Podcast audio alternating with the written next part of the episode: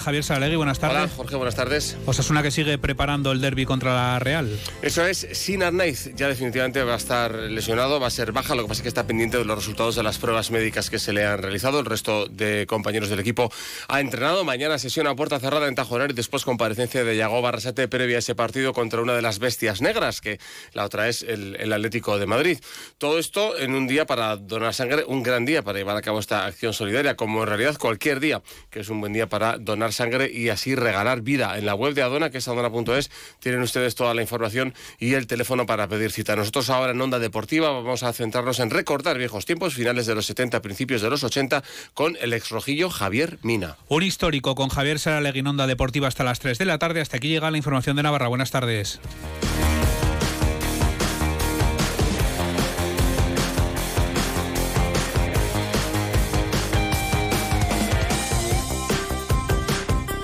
Navarra en la Onda.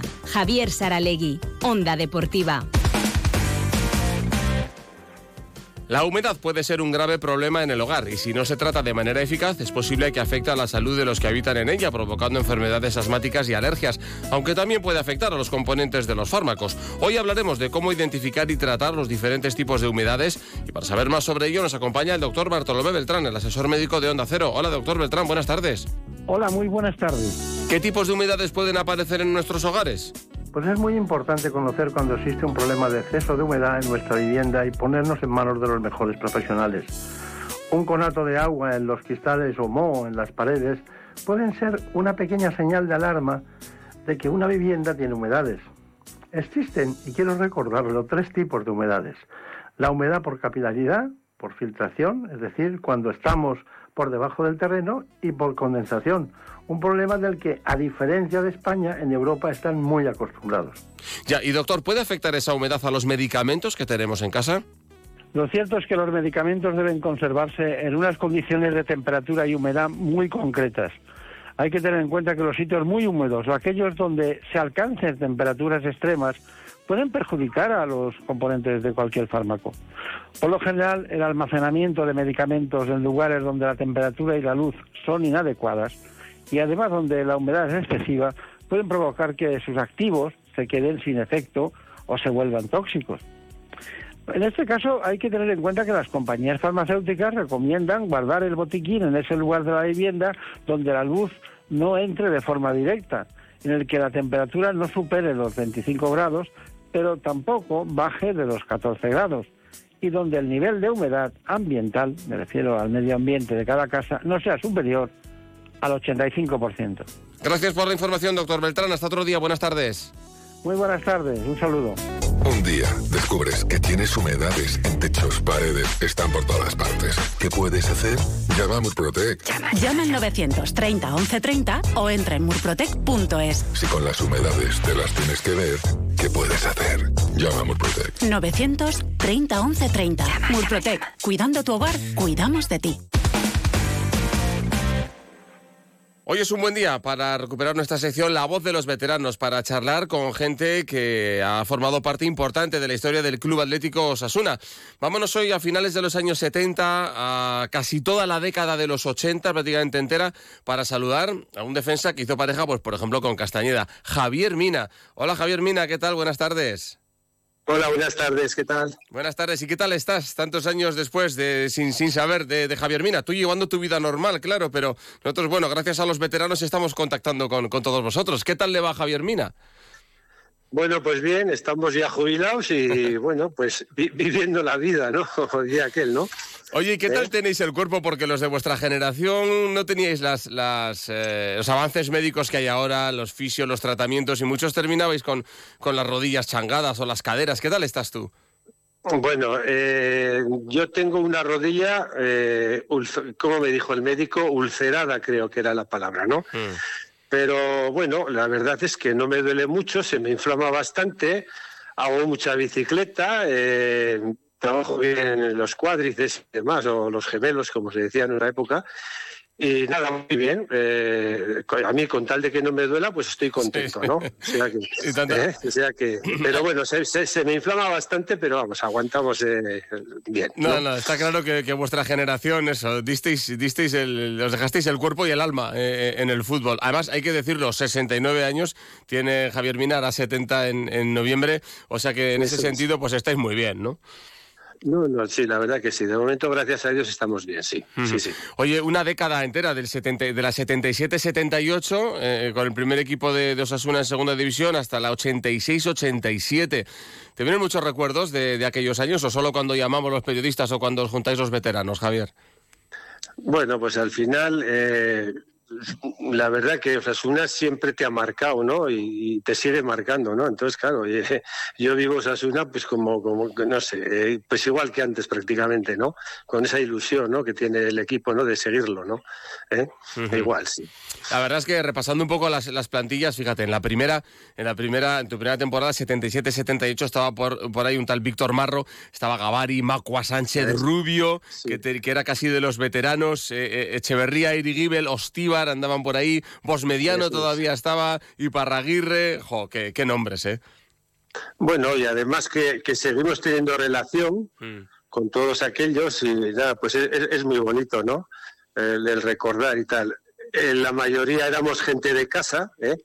Cuando empecé yo, que era la, la, la 76-77, como bien dices, en tercera división, que ascendimos a segunda, estuvimos tres años en segunda y ascendimos a primera, ¿no? Y ese ha sido el recorrido, ¿no? Hasta, hasta el año 86, como bien decías. Claro. 87. Y nos fijábamos que hay entrenadores eh, posteriores tuyos que los conocemos muy bien, como Pepe Alzate, como Iván Brisic, como Pedro Mariza Marza, pero Francisco Javier García Verdugo lo teníamos un poco más, más olvidado. ¿Qué tipo de entrenador era?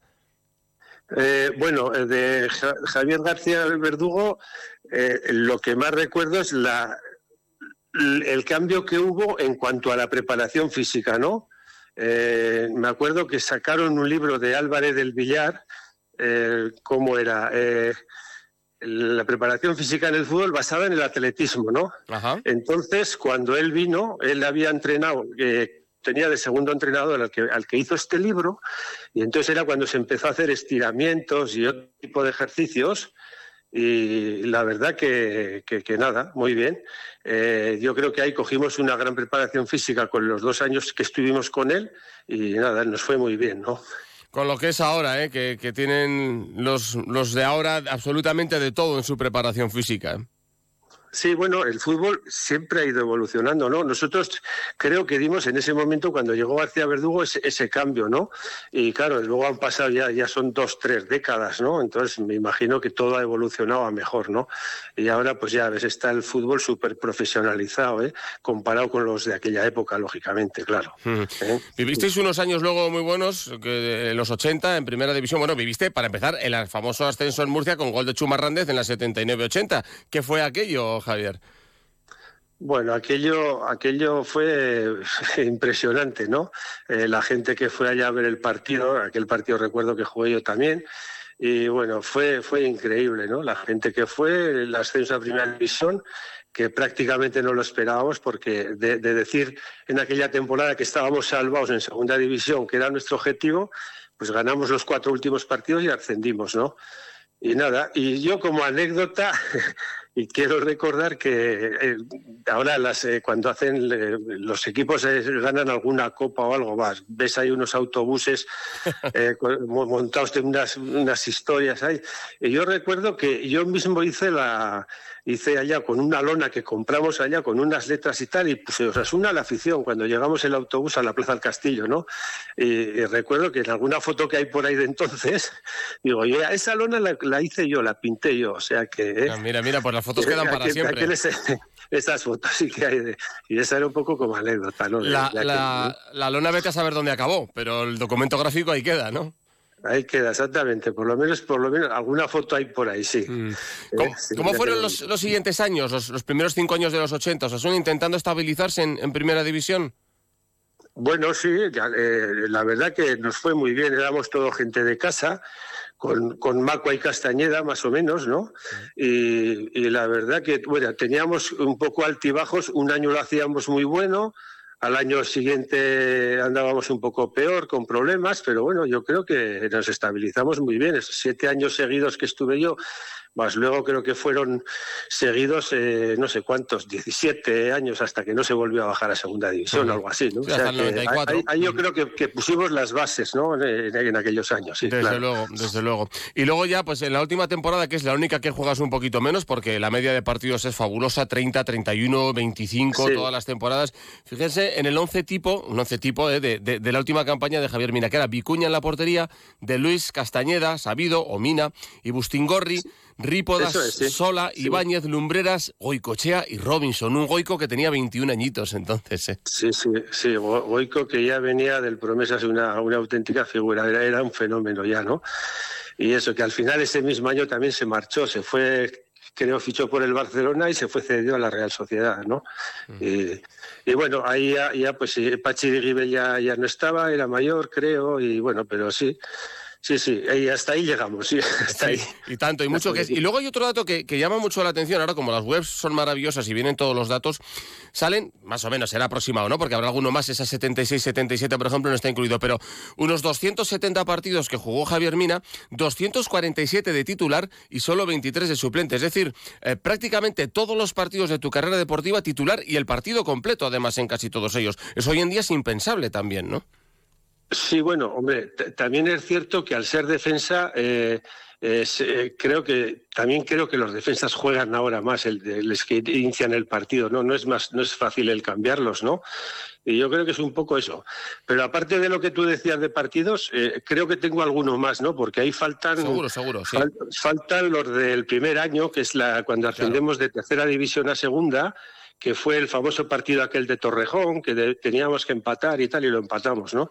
Ese, ese partido también creo que jugué unos, unos 15 partidos más o así. o sea, se acercará a 300 entre una cosa y otra. Sí, sí, entre una, sí, cerca de los 300 creo que son, sí, no llega por, por algún partido, sí, exacto. Y luego... los hice en Salamanca, porque luego fui a jugar al Salamanca y a segunda B y tal, y bueno, pues eh, por lo menos 300 y pico ya he jugado al final, sí, jugué. ¿La, ¿La salida de Osasuna fue difícil para ir a Salamanca o fue amistosa y todo el mundo vio que, había llegado el momento, Javier? A ver, yo eh, sí, eh, bueno, fue difícil. más que todo pensando qué hago después del fútbol, ¿no? O sea, esa era la, la, historia que teníamos nosotros, ¿no? a ver, yo al final había llegado a jugar en Osasuna porque yo trabajaba en un taller de pintor rotulista, o sea que eh, al final no, no, sabes qué haces, no, no, no tienes base, no, no tenía estudios y tal, y claro, y todo eso era, era preocupante, ¿no? Pero bueno, luego al final en la vida, en la vida todo se soluciona y nada, nada más nada más dejar el fútbol prácticamente pues empecé a trabajar, estuve en la caja rural creo que fueron tres o cuatro años, luego monté una comercial y bueno, ya hemos vivido, pues. Mm, sí, porque, porque antes a los futbolistas os daba, pues digamos, pues para comprar un piso, ¿no? Eh, y, ya está, ¿no? Eh, con, lo que se ganaba en el fútbol, más o menos. Quiero decir que no, no tenías ahorros como para decir, pues puedo permitirme no hacer nada en la vida, ni, ni muchísimo menos. Bueno, pues, pues esa era la, realidad, no se gana como ahora, ¿no? Pero bueno, ya yo creo que ya ganábamos nuestro dinerico, ¿no? Porque al final, pues bueno, pues para comprarte pues unos pisos, una, unas bajeras al final del, del recorrido, pues bueno, hmm. al final, pues, pues algo, algo salió. Oye, ¿Eh? hay otra estadística muy interesante que es, eh, claro, más siendo defensa, eh, los delanteros contra los que te enfrentaste, claro, están, están todos los de aquella época, yo qué sé, Hugo Sánchez, López Ufarte, Pedraza, Sarabia, Valdano, además por orden de, de, número de partidos contra los que jugaste, Cabrera, Rincón, Santillana, eh, Beguiristay, Marcos Alonso, Juanito, Satrústegui, salen todos, ¿no? Butragueño, Pardeza, no sé, con Maradona ¿Llegaste a enfrentarte a Diego Armando Maradona en las dos temporadas que él está aquí? Sí, sí, ah. bueno, lo que pasa lo que pasa es que contra Maradona he jugado, creo que un par, no sé si jugamos tres partidos, porque él estuvo lesionado, estuvo dos años, estaba. Eh, Castañeda le marcaba normalmente eh, y, recuerdo en Barcelona, en Barcelona yo creo que nos alternamos el partido y que, por cierto aquel día nos ganaron fácil y Maradona jugó impresionante, ¿no? Y sí, bueno, enfrentarme a él, pero bueno, normalmente le marcaba Castañeda, ¿no? Y yo marcaba, marcaba a Kini, recuerdo, creo que era un partido de, bueno, no sé si era el Liga o Copa, no me acuerdo, pero pero va, y metió este, metió Kini, me acuerdo, cuatro goles, le marcaba yo, y va, Maradona hizo una exhibición, y lo que pasa que luego Javier aquí le marcaba muy bien, ¿eh? cuando vino al Sadar se le recuerda porque efectivamente le marcó muy bien, sobre todo un partido que nos jugábamos el descenso, además que ganamos al Barça. ¿eh? eso, lo tengo, lo tengo Aquel marcaje famoso de Castañeda Maradona, efectivamente, vamos, hasta los profesores en los colegios nos lo decían de lo que había pasado. ¿no? Era difícil ser central, ahora también es difícil ser central, ¿no? Sí, sí, no. Bueno, en aquella época, además, como tú bien has dicho, todos esos que has nombrado, pues eran los que te tocaba marcar. Además, en aquella época no es como ahora que se juega la zona, ¿no? Antes se marcaba hombre a hombre, que se seguía por todo el campo, ¿no? Pero sí que es cierto que antes eran puntas, puntas todos los que has nombrado, ¿no? O sea, Trustegui, Santillana, todos esos, y efectivamente a todos esos, pues me tocó marcar siempre que jugaba con Castañeda, él marcaba al más rápido y yo siempre al más, al más lento, ¿no? O cuando jugaba, yo qué sé, con Lecumberri, pues era cuando era los, los delanteros centros eran tipo, tipo armarios, ¿no? Digamos como ahora, ¿no? Pues como puede ser puntas puntas pues como Budimir, ¿no? ¿Eh? Eran un poco todos estos, ¿no? Pues nos pegaríamos media hora más hablando de fútbol tan a gusto con Javier Mina, pero no tenemos más tiempo que vamos a llegar ya a las 3 de la tarde, así que Javier, encantados de, charlar contigo, siquiera de recordar brevemente esos años, los 70 y los 80, y que sepas que el osasunismo sigue teniendo muy presente a toda aquella generación. Oye, pues nada, muchas gracias por acordarnos de mí. ¿eh? Encantados, un abrazo Javier, buenas tardes. Igualmente a todos, venga, gracias, adiós. Terminamos, son las 3 en el control estado Javier Gorosqueta. Más deporte a las 9 menos 10 en la brújula de Radio Estadio Navarra. Hasta entonces, buenas tardes.